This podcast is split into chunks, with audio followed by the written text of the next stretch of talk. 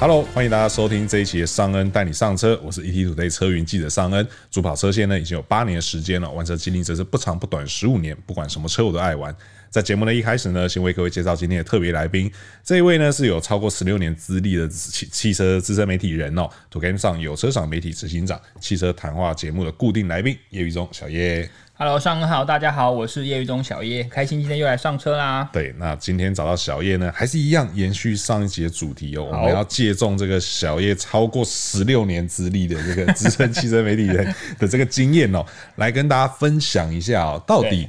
当汽车媒体每天碰好车，很爽吗？嗯、对，那我们就由这个老司机哦来跟我们大家分享一下他这个心里话。好，对，那上一集呢，我们已经跟大家聊过，说就是当初怎么会想跨入这一行啊，然后进入这一行什么条件啊，然后进入前有什么想象，然后进来之后有没有改变你原本的想法？嗯哼，那当然还有我们最常被大家问的。每天碰好车好像很爽，对，对，然后买车有没有比较便宜？对，对，然后一直出国好像很爽，对，对。那这些东西我们在上一集都跟大家解释过了。嗯、那如果说有兴趣的朋友还没听上一集的朋友，也记得回头去听一下，看一下，看一下，听一下，听一下。对，那接下来呢，我们就来问问小叶哈，就是呃，虽然说我们前面有讲到一些就是进入条件，嗯哼，但是那个是比较，我觉得比较偏向于好像是基本要求的感觉，对。可是因为我们知道说，其实近几年啊，手排车式微，对，那很多年轻人已经没什么机会开到手排车了，嗯，对。那因为这里很多人问我啦，就是说进入这一行。是不是一定要会开手排车？对，然后是不是一定要什么车都会开啊？是不是一定要开车技术很好？嗯，是啊，不然不要来啊！又喜欢一句话结案，有没有？节目才开始两分钟，你就要让我结束？这是我的风格，对不是？对。好，我觉得针对这个问题，就像呃上一上一集跟大家讲一样，我觉得它也会有呃时代的不同时代的不同回答。只是说，在以前，就像上文讲的，呃，以前手牌车比较多，好，所以如果说。呃，你要进这一行，通常你也会被媒体的经营者要求你需要开会开手牌车，是，不然我找你这位员工来，你就没有办法百分之百发挥你的效果嘛，是对不对？就是你可能十台车有三台车你不会试，那我是不是要找其他的同仁来支援？那我在人员调度上就没有这么容易嘛，这个是必然的。如果今天你当老板，我相信你也会这么想。但是呢，最近这几年呢，车手牌车真的越来越少了。然后再加上我们现在的媒体分工越来越不同，呃，或许你不会开手牌车，你可能文章写得不好，但是你很会拍照，或许你也可以来这个领域当摄影，啊，或许你很会拍影片，你也会剪接。但是呢，如果说你想要在这个领域享受最棒的，就是说这个领域最好的甜美的那一部分，当然不多，但是是有那一点点的话。我是建议你，你要有一定的开车基础，然后呢，你也会开手排车会是最好。为什么说开手排车很重要？是我又不一定开得到，但为什么我一定要开手排车呢？我举个例子是说，因为手排变速箱是很多车变速箱的基础。当你了解手排车的作动逻辑的话，你在车辆的操控上，如果今天你用手排的换挡拨片，如果它是自排车，你想用换挡拨片，或者是它是双离合器自手排的变速箱，你想要用手排的模式的时候，你想要操作的时候，你会知道说怎样的操作是合理的，怎样的操作是不合理的。就像为什么以前在某一个德国品牌，它的变速箱常会被人家说玻璃变速箱，当然本身设计他们知道有一些部分是可以改进，但是我觉得在很多人的操作上，因为他是没有开过手排车，他可能会在莫名的转速、莫名的降档、莫名的很快速的哔哔哔哔哔哔哔，跟你打电动一样莫名的乱降档。可是这些东西，如果你会开手排车，你知道这不会是一个合理的操作逻辑嘛，对不对？所以我觉得，如果你会开手排车，或是你对这个也懂的话，它会是你进入这一行开更多车，或是你知道机械逻辑一个很好的基础，所以这是我这样建议的啊。那当然你你都你都不要，你都不会，你都不想，但是你想要从事其他周边的东西可以。但是如果今天有机会试到 GR Yaris，你就在旁边看哦，你就不要上车，要气什么？对，对，就是你没有办法完全的享受到这台车的乐乐趣在哪里，这就是你可能会被限制住的点。那虽然说我相信这个领域很多人都是愿意，前辈都是很好，像我跟双人都是很好，其他我不知道了。都很愿意教大家在开这种呃手牌车。如果你今天是拿手牌加装，但我们可以教你怎么开得更好，怎样把车停好，怎样去体验每一台车的特色。而且不止我们前辈，你在这个领域也会很很棒。是我们会上很多的驾训课程，是有国外很厉害的技师或者很厉害的专业人员，甚至前的赛车手，他都会教你怎样把车开得又快又好又稳又舒服，而且你可以了解它的极限。但前提是如果你今天车感都不好，你连车都开不好，直线都没办法开，你车都停不进去，车位停不进去的话，你会距离那个开车的乐趣会有一个很大的距离。是。你可能不懂他在讲什么，所以我觉得你到了一定的技术门槛或者是一定的知识涵养再进来，你会很容易上手，你做的也开心，你不会觉得好像人家讲我都听不懂哦。这是我觉得给大家的一个建议啊。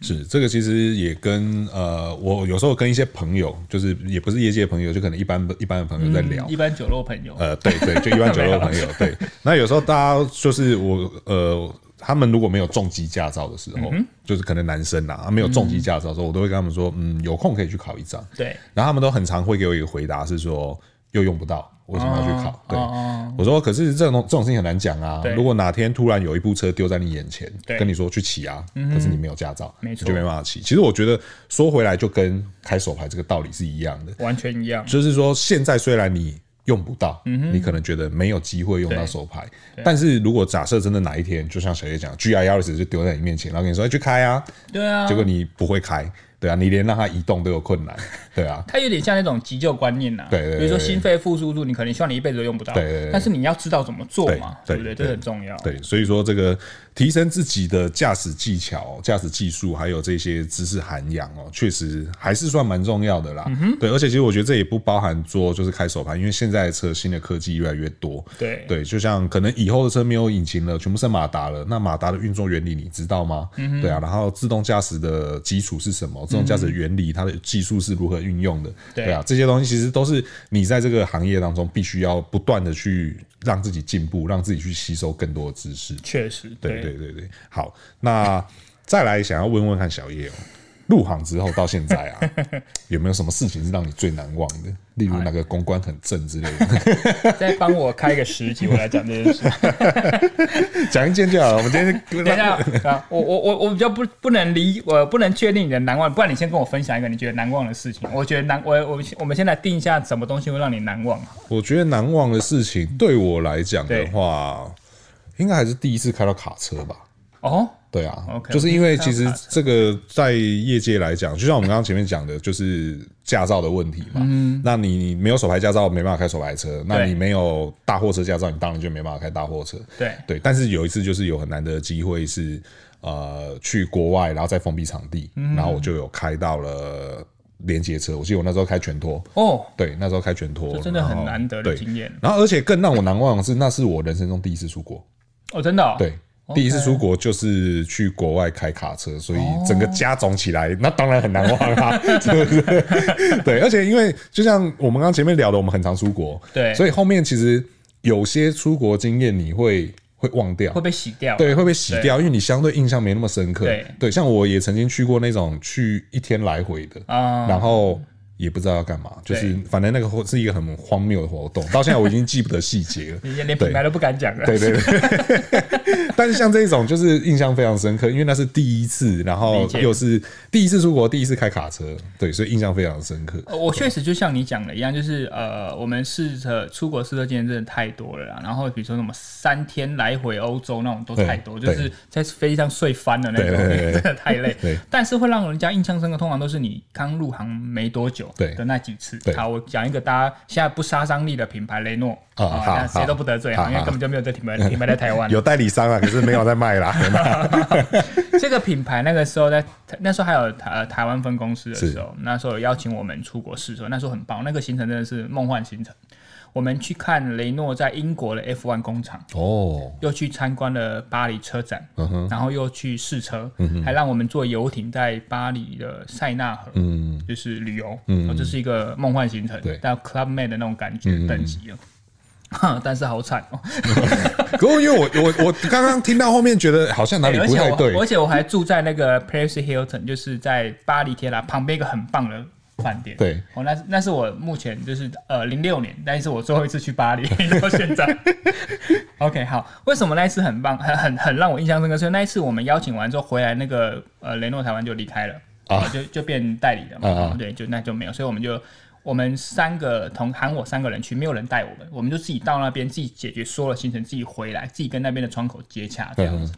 然后到那边之后呢，呃，而且我们还是到法国的时候，我们还坐。包机，所以那一次所有的全世界的媒体做一台包机到英国看完工程再回来，拿到非常多很棒的那种礼物。我还有那个，我还记得就是我一个耳塞的罐子是装耳塞那种棉的耳塞，是用碳纤维做的。哦。然后我拿到一个 F1 的那个方向机舵，就是方方向机的那个结构碳纤维。哇，踩到那么轻啊，这空的吧？印象深刻。但是呢，就是好，我们有一天第二第二天，我们就在那边到那边之后休息就要试车，然后有很棒很多一整排联络让我们自己去选。那时候我跟同业就选了，哎，Clio RS 台湾没有，我们就试。他因为你知道，就是我们英文也不知道非常好，然后有些他们有些法国人那个腔尾听不是很懂，他就说，那我们大家都轮流，你想吃什么就自己选，回来大家再轮流。好，那是我们三个，可是因为台湾媒体很辛苦，就是我们要的照片量远大过于其他媒体，所以我们三个轮，基本上我们比如说两点到五点的试车时间，我们三个人就占满了。回来之后呢？哎呦，气氛不对劲哦！一个澳，我还记得是澳洲还是纽西兰媒体，反正就是南半球媒体啊。就，哎、欸，我没有歧视，我是说地理位置，好吧，地理位置。他就冲过来，就抓着我同行那个那个呃媒媒体 就就抓他说：“哎、欸，我们全部都在等你们，知不知道？”就是挥拳要打下去。我后来就来，我用反正我用不是很好英文，我就阻止：“哎、欸，大大家不要这样，有点误会这样。”后来他们主办就跟我说，因为大家都在等你们，因为全部的车只有这台是唯一一台，大家都要等这台车。就你们回来的时候已经结束行程了，所以他全部人都没有试到。说啊，没有人跟我们讲，还是其实有讲你们听不懂？哎、欸，蛮羞抠的呢哈。可是呢，最尴尬的是那个是行程才刚开始，啊、所以后面晚上就要去塞纳河跟大家的游艇，啊、所以超尴尬。啊、那时候我就我就用很破的英文跟他们报解释说，因为我们的量真的很大，我们需要很多的工作 loading，然后所以请大家体谅我们。然后所以大家也就。喝了酒，大家就释怀，不是说当下开车喝酒，是在我们在塞纳河上游艇就释怀。而且那悲剧还没结束啊，就是那那次我们去了巴黎车展，那个时候大家还是没有比较没有光碟，那个不要说光，那个时候是拿都拿书本的那个年代，啊、我们拿了非常多的书本资料想要回来报道，然后就我们那天。要搭飞机前，我们就在那个饭店是等等等等，怎么都没有人来载我们？那到底到底我们要不要回台湾？结果到上飞机前一个半小时，那时候我们还在巴黎市区，还没到戴高乐机场，然后突然就找到一个人抓到窗口说：“哎、欸，请问我们要怎么去机场？”他说：“哦，你们自己想办法。” 你也早点告诉我，赶快冲到门口，直接叫一台计程车，在巴黎市区拦计程车。哦，我们真的是，你知道那时候有多赶？到那边之后，然后好到那边，比如说。到五十五欧元，哎、欸，等一下哦，你们行李放后面，对不对？打开行李，再多五欧，呵，把它给，我就那边付了。然后到那边之后，我们就开始要求，因为我们非常真的非常紧急，我们每一个人行李都超重，对。然后说，那你要付啊？反正就是一公斤，很惊人的欧元。对。然后我就气到，我说好，我就把我就把有些资料上还有一些光流，就全部撕下来，然后其他东西就。我不管这次戴高乐机场哪个角，我就往后面丢。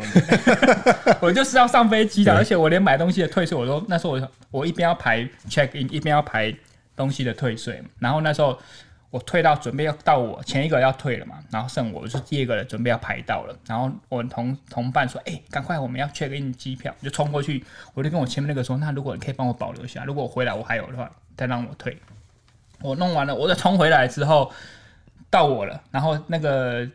机场的那个夫人，他就把铁门拉起来，不好意思，我们要关了。我说拜托，我不会再回来，让我退。他说我要下班了，然后我就带着满满的遗憾，没有退完的钱，没有拿回来的书面资料，跟差一点回不来的经验，回到台湾了。我心里就立志，我不要参加这个品牌活动，也没有，也不用再参加了。这是我最难忘的一次巴黎，也是我最后一次到巴黎的经验。这个听起来很悲喜交欢啊，所以所以这也印证了刚刚我们前面上一集跟大家讲的，对。一直出国其实真的没有比较爽，嗯、对，因为你要遇到太多太多的突发状况，你没办法。早上以前是很多时候是没有呃导航，对，以前是没有，以前我们是要看路书，对对对对，而且有可能，而且你要看路书上面，比如说它今上面都是德文或法文，你要对那个路标是不是一样？对，真的太难了。对对对，以前真的是很难。然后即便到现在，就是呃，像你刚刚讲那一种。去到国外，对，然后没有，就是台湾这边没有品牌，品牌没有没有没有带你去这种情况，我还是遇过很多。对啊，对我即便到入行到现在遇到很多。那其实这有一个好处。就是我在入行之前，我英文并不好哦。我进来之后，我英文变好了，强迫性的变好，强迫性的变好。你不得不学啊，对啊，因为你在国外，然后你又没有任何的，没有任何人可以帮你，你只能自己帮你自己。可是运气好是到英文国家，如果到运气不好的时候，到非英语系国家，那真的就是要自己想办法。对，那那那那那就真的是要烧烧香拜拜神。对，平常那个阴德要积得够多，阴德值。对，真的好那。讲完最难忘的事情，那有没有什么事情让你觉得最自豪？呃，好，那我也要听听看，你觉得你最自豪的什么？我最自豪的什么？我想想看，有什么会让你自豪的事啊？嗯，我觉得有很多事情不能讲很自豪，但小确幸蛮多哦。对，例如。就可能可能假设今天又开了哪一部车，今天又见到了谁，今天又去了哪个地方我觉得那个就是我一直一点一点累积下来，不要让我的热情消退那么快的方法。Oh. 对对对，可能只是一件就很小的事情，我就把它看得好像啊，今天弄得还蛮开心的，这样这样不错，对啊。呃，对我来说，我觉得自豪是会跟你有点类似，就是说，因为你知道我我这个工作资历。除了媒体以外，我有两三年时间我是做 freelancer。对哦，如果大家理解的话，就是我没有隶属于任何的媒体，但是我就是接案。是，所以那个时候我接了很多。跟车可能不大有关系，但是也有可能跟车完全没有关系的呃呃文案哈。但是呢，很棒的是说呢，不管跟车有没有关系啊，就是我可以因为我们的工作关系接触到非常多这个社会上我可能平常不会接触到人，不管他在这个社会上的地位在哪里，他可能只是一个轮胎行的轮胎行的一个最低线的技师，他也很有可能是这个品牌的最顶尖的大老板。但是我可以透过跟他们的专访，可能在那一个小时、两个小时之内。我可以聊聊他们对于工作的态度、人生的故事。这对于很多我们可能同我这个同年纪的同才来说，他们在被限制在同一个办公室或同一个工作下，你可能没有办法遇到这么多的人。这对我来说是一个很棒的人生丰富的。对，对我来说，最基本可能是一个什么人脉的累积，可能之后的事业你需要什么人的帮忙，它会是一个很大的价值。那第二个是，你可以透过这样的人物采访，知道说每个人对于人生的想法，或是工作态度，诶，原来会有这么多不一样。他怎么成功的？当然，我可能不可能会踏着他的脚步一样成功，但是我至少知道他的精神是什么。所以透过这样，其实我很喜欢跟人家做人物采访，是。我第一个我喜欢讲话了哈，第二个是这样的过程中，我可以很快的把他的目前为止成功的一些精华或是一些态度浓缩到我身上，让我去了解说，哦，我今天又认识到一个很棒的人，那对我来说是一个很有价值，所以对我来说可能不是自豪，可是对我是一个很棒的能养分的灌溉。嗯嗯，对，其实我觉得也差不多，我自己我也会有这样的想法，嗯、对啊，因为你确实可以从很多不同的角度看到不一样的事情，不一样的人，没错，对啊，我觉得那个对于人生的历练是还蛮有帮助对啊，那讲完这些开心的事情，还是要来问一下 那你入行到现在，你有没有曾经有很低潮过，然后低甚至低潮到让你想要转行？那如果等下真的要转行的话，你又会想要做什么？卖车啊，好像是呢，也确实，其实也确实不少同业后来也都去卖车啊，不然就是到品牌端。对对对对对对，嗯呃，低潮当然。绝对不可能没有啊，嗯、但是有没有低潮到转行倒还好，嗯、只是说我我呃这几年会有比较强烈的感觉，就是说我们还能带给消费者些什么？就是说，就像我们一开始所讲，现在的媒体种类非常多。可能他原本是车媒，他可能原本不是车媒，可能他有很棒的曝光量，那也都可能踏入这个领域。当然，我们绝对不是说谁不专业不能来。我相信这个车毕竟它是个很比较相对比较贵的，还是一个民生消费必需品嘛，对不对？所以更多的曝光，我相信是品牌端也好，消费者也乐意看到了。但是，呃，越来越多的平台代表这个，越来越多的平台进来，代表这个领域真的越来越激烈。那我们。自己的我自己的想法是，我不希望跟人家是一样内容产出，所以我会希望尽量来点不同。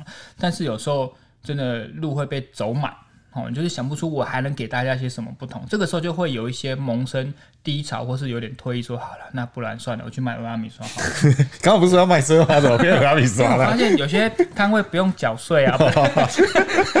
你说，例如买一台林立，然后后面放两个锅子就可以开始卖了，这样。对啊，和牛欧拉米刷，哎，听起来好像很有卖点。